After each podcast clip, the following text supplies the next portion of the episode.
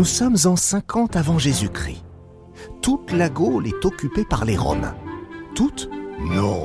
Un village peuplé d'irréductibles Gaulois résiste encore et toujours à l'envahisseur. Mais euh, c'est pas parce qu'ils sont cernés par plusieurs garnisons de légionnaires que nos héros restent cloîtrés derrière leurs palissades, loin de là. Que ce soit par la mer ou sur terre, Astérix et Obélix résistent partout et voyagent beaucoup. Alors, attachez vos ceintures parce qu'aujourd'hui, c'est de leurs nombreux périples qu'on va justement vous parler. Salut, c'est Vivien Vergniaud. Bienvenue dans les 20 secrets d'Astérix, le podcast du journal du dimanche dans lequel on vous parle de tout ce que vous avez toujours voulu savoir sur l'univers de votre Gaulois préféré. Dans ce nouvel épisode, je vous emmène aux quatre coins du monde en voyage avec Astérix et Obélix. Au fil de leurs aventures, les passeports de nos Gaulois ont été bien tamponnés, car Astérix et Obélix ont déjà pas mal vadrouillé. Leur premier séjour à l'étranger date du troisième album, en 1963 direction l'Allemagne pour libérer le druide Panoramix enlevé par les Goths. Et depuis, ils ont multiplié les voyages. Tantôt dans des pays voisins comme l'Italie, l'Espagne, la Belgique, la Grèce, la Suisse, l'Écosse ou la Grande-Bretagne. Tantôt dans des contrées plus lointaines comme l'Inde, l'Égypte, la Mésopotamie ou les États-Unis. Un dépaysement bienvenu si l'on écoute Jean-Yves Ferry, l'actuel scénariste, qui dit que le voyage offre ses propres thèmes, la découverte d'un pays, des clichés, ça donne une dynamique. Dans la série, les Bretons interrompent par exemple les hostilités à 17h pour prendre une tasse d'eau chaude, l'ancêtre du thé. Les Helvètes, autant dire les Suisses, eux sont très à cheval sur la propreté et la ponctualité. Et puis on l'a vu, le Belge Gus invente carrément les moules frites. Références culturelles, spécialités culinaires, stéréotypes, les auteurs s'en donnent à cœur joie. Mais attention, le ton reste toujours bienveillant. Goscinny et Uderzo, deux enfants d'immigrés, abordent les autres cultures avec humour.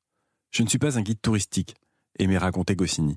Je n'ai pas à flatter un pays ni à le démolir. Ils étaient sollicités de partout et même invités sur place. Le scénariste en plaisantait en disant qu'il pourrait faire le tour du monde à l'œil.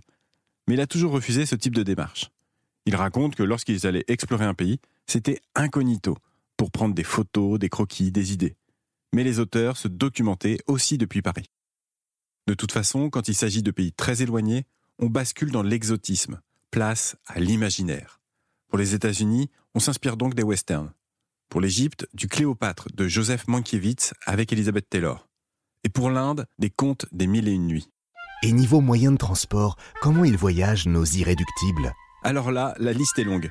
Ils se déplacent à pied, en char, en canoë, en navire marchand en galère romaine, en bateau de pêche.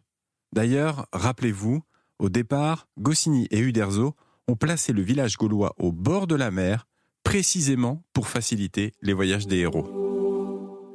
Les deux compères utilisent aussi des modes de transport plus originaux, comme le chameau ou encore le dauphin, sans compter Obélix, qui donne parfois un coup de main, en portant le chameau sur ses épaules, en propulsant les bateaux ou en se transformant en luge.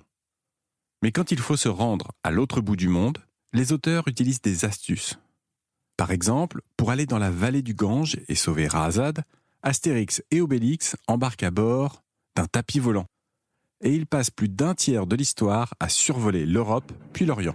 Et au fait, euh, est-ce qu'on connaît la prochaine destination? On sait déjà qu'Astérix et le Griffon, l'album qui paraîtra le 21 octobre, ne se déroulera pas au village. Jean-Yves Ferry a confié que ce sera un très très long voyage. Et l'éditeur a même dit que les Gaulois ont rarement été aussi loin. Mais où exactement? Mystère. L'endroit reste ultra secret, comme la recette de la potion magique.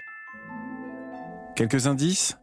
Il s'agit d'une destination inédite, ce qui devient difficile hein, parce que le duo a déjà visité de nombreuses contrées. Ce pays n'existe pas vraiment aujourd'hui en tant que tel, d'après les scénaristes. Donc non, il n'a pas été sur place avant d'écrire l'album. Mais il ajoute, comme cet endroit est peu connu, ça laisse beaucoup de liberté. Astérix, Obélix et Panoramix seront donc confrontés à une culture bien différente de la leur et passeront du temps sur place. Mais ils rentreront sans doute pour le banquet final, trop heureux de retrouver leur cher village gaulois. Les 20 secrets d'Astérix est un podcast du Journal du Dimanche. C'est une production Europe 1 Studio en partenariat avec les éditions Albert René. une propriété du groupe Lagardère comme le JDD et Europe 1. Pour écouter tous les épisodes, rendez-vous sur le site du JDD ou sur vos plateformes de téléchargement habituelles. Et puis, n'hésitez pas à nous laisser des étoiles et des commentaires, on vous lira. À lundi pour un nouvel épisode.